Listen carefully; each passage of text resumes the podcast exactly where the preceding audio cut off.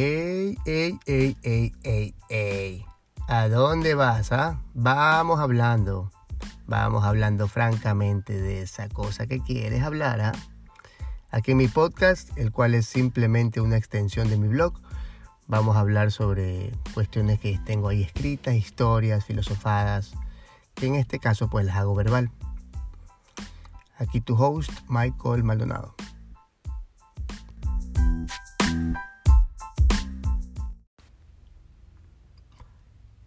La ciencia, la ciencia es hermosa, cada vez nos va enseñando y nos va mostrando un poquito más de cosas que, de dudas que teníamos nosotros en nuestra cabecita, ¿no? Por ejemplo, hace poco yo vi un, un experimento muy chévere en el cual agarran dos, o sea, una pareja de enamorados, una chica y un chico, de unos 30 y algo de años, ¿no?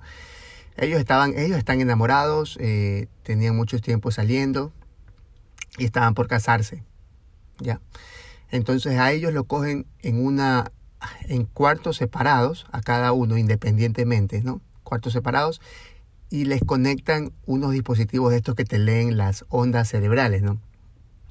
El experimento constaba en básicamente a uno de a ver qué tanto estaban conectados. Entonces pasaba que cogieron y pusieron a una, creo que fue a la chica, le comenzaron a, a mostrar cosas, eh, diferentes eh, fotos, videos y cosas así. Y el otro chico nada. El otro chico simplemente estaba con los ojitos cerrados y, nada más. Sucedía que cuando esta persona que le mostraban a la chica, le mostraban las cositas, em, y por ejemplo habían patrones que se, que se, se activaban sobre la felicidad, porque ella veía, pues, por ejemplo, qué sé yo, una foto chistosa, ¿no? Entonces, este, al chico automáticamente en su cerebro también esas ondas cerebrales se activaban, él sin saber. Y lamentablemente lo mismo sucedía al otro lado. O sea, al revés, a la chica le mostraban cositas de, mm, fotos y, cosas tristes y por ejemplo el chico, la, la, la parte del cerebro que se relaciona con la tristeza se le activaba también. Entonces, ¿qué este experimento qué, no, qué nos demostraba a nosotros? O que nos demuestra a nosotros. Que nosotros tenemos conexiones en ondas, si queremos llamarlo así, conexiones con ciertas personas. O sea, hay ciertas personas que nosotros estamos conectados. Eso explica, mucho, por ejemplo, la conexión que tiene la mamá con el hijo, eh, los mellizos, tus hermanos. ¿Cuántas veces no has escuchado que te pasa algo y tu mamá te llama? Muchas personas comentan y, afirman que, por ejemplo, que madres han sentido que sus que, algo le pasa a sus hijos. Ellas, ellas, ellas sintieron la muerte de sus hijos, o los entre hermanos, entre esposos.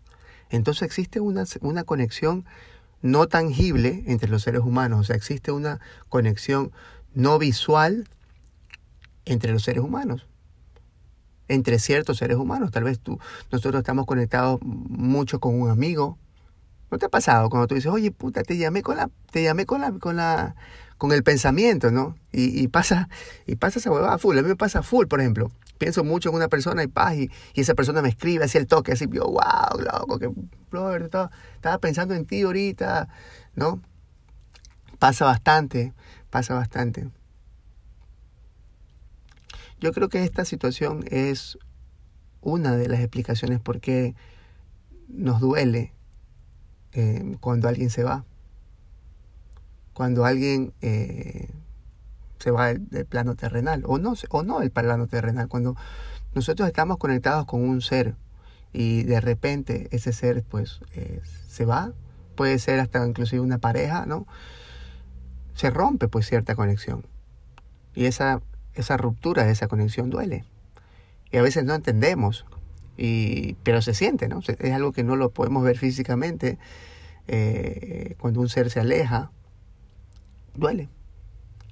Ahora que estamos con todo esto del, del COVID y eso, hace poco, pues, eh, un amigo paciente, ¿no? Eh, em, bueno, son muchas las personas que han perdido algún ser querido. Y me ha tocado pues muchas veces en, el sillón ahí odontológico poder hablar un poquito o por fuera.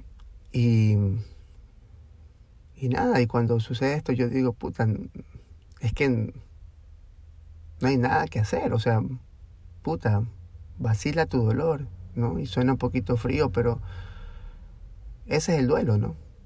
El duelo, la palabra duelo viene de la palabra dolor. O sea, el duelo hay que, hay que, hay un dolor y hay que sentirlo. Como cualquier dolor, por ejemplo, por ejemplo, te duele la mano, te lo puedes anestesiar con un, con un buen analgésico, ¿no? Y puta, y volarte, ¿no? Y, no sentir ese dolor. No, no, me, me rehuso a sentir el dolor. Me voy a tomar un analgésico, ¿no? Está bien. Por un momento, ¿no? Pero, pero si la, si la herida sigue ahí, sigue abierta, pues no, va a seguir doliendo en los, en, lo, en, los dolores emocionales, pues, ¿no? Generalmente tomamos esa decisión de, de anestesiarnos, pues, muchas veces con, con, una, con un alcohol, con una línea de coca, una droga, con tantas cosas, ¿no? Pero a la final, la herida, mientras la herida siga abierta, ¿no? Y seguirá abierta hasta que no la, la mires, pues va a seguir doliendo. Entonces yo creo que ahí sobre eso siempre es como, vacila tu dolor, ¿no? Yo tengo años que que no sé qué decir cuando alguien, algún familiar de algún ser querido, de una persona conocida fallece, yo siempre digo como, nada, loco, tu dolor es mi dolor y te deseo fuerzas, ¿no? Es lo que sé decir siempre. Y eso, y eso creo que aplica para todo, también cuando una persona pues creo que se, se, aleja cuando terminamos una relación, que puede ser de amigos, puede ser de, de pareja y toda la cosa. Y, y, existe ese dolor, ese duelo, hay que vacilar el, el, dolor, ¿no? Del duelo, a la final. Mirar la herida para adentro, ¿no? Y ver, ¿no? Y ver que duele. A veces la final lo que duele son otras cosas que no tienen, no tienen mucha, mucha conexión o conexión directa con la ausencia de ese ser. Por ejemplo, cuando, cuando un ser humano fallece, que es un dolor pues normal, un ser querido fallece, es un dolor normal, pues creo yo por lo que comento ahorita de, la, de, la, de las conexiones, pero también porque, porque existen ciertos, ciertos patrones pues normales, en cierto grado egocéntricos, ¿no? O sea, pensados en mí, por ejemplo, oh, falleció mi, mi, mi, ser querido, ya no lo voy a ver, ¿no? No, no es que no quiero que se vaya, no, es que no, no, no. Muchas personas se aferran a ese, a ese cuerpo muchas veces ya sin vida, vegetal de un, de un familiar, por ejemplo, ¿no? que, que ya no tiene vida. Tengo, bueno, tengo un sinnúmero de amigos que han perdido a sus padres después de una batalla sumamente fuerte contra la muerte, ¿no? Pero extensa y muchas veces, pues no, hasta costosa y tanto de dinero como de tiempo y de energías, ¿no? Y muchas veces como cuando estos seres se van, pues no, nosotros eh, nos, nos sentimos muy mal, pero al mismo tiempo, lo cual es normal sentirse mal, pero al mismo tiempo es como, wow, o sea, ese ser está mejor, ¿no? Está más, está más tranquilo, ¿no? Ahora tiene paz, ¿no? Lo que tenía no era vida. No aplica para todos los casos de la muerte, pero, ¿no? Y de ese lado podemos decir, wow, o sea, el hecho de querer mantenerlo con vida, que al ladito mío era como un acto, bien, bien infantil, si lo podemos, a ver, si lo vemos desde un punto de vista de fuera, ¿no? Es como un acto bien, como, no, yo te quiero al lado mío, no, no te vayas. Entonces a veces, pero ¿y qué quiere ese otro ser? ¿Prefiere vivir así o prefiere qué? ¿No?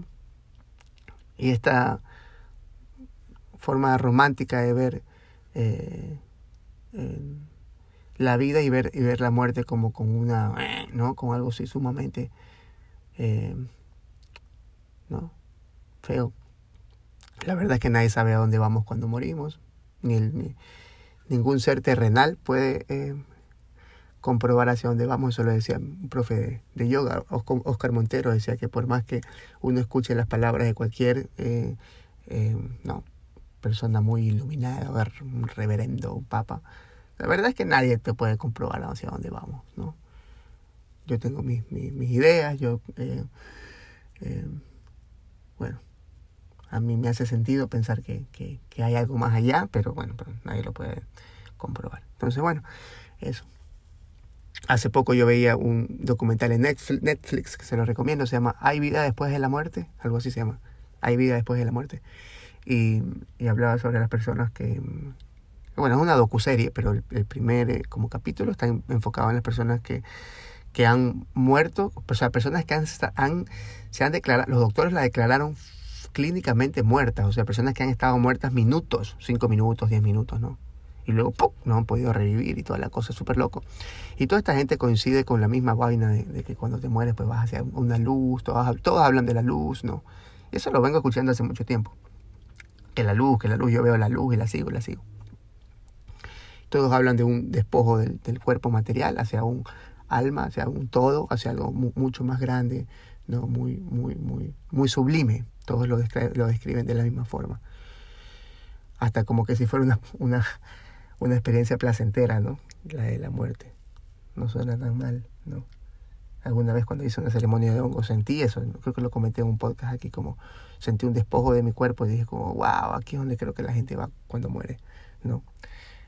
Eso, y eso, eso hace sentido para mí, ¿no? Y también decido, ¿no? Decido creer en eso. Decido creer en esa vaina. Así que eso es el duelo, el duelo que pues a la final pues creo que vivirlo, ¿no? Eh, si has perdido algún ser querido, pues en esta, en esta, esta etapa del todo, lo que ha sucedido con este, el bicho, el virus este, o cualquier otra cosa, que también, pues, en añadidura, pues también han fallecido personas de otra, con otras dolencias, ¿no?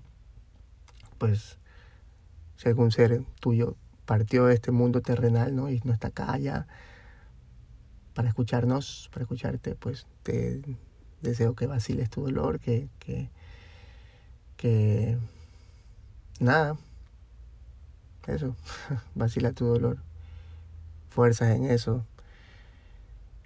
Eh, y como dice, pues el budismo nos enseña que la, que la, que la vida es impermanente, ¿no? Entonces no hay mal que dure 100 años, ¿no? Ni cuerpo que lo aguante. Así que eh, vas a estar mejor. Y eso. Entonces, bueno, les mando un abrazo grande. Eh, bye.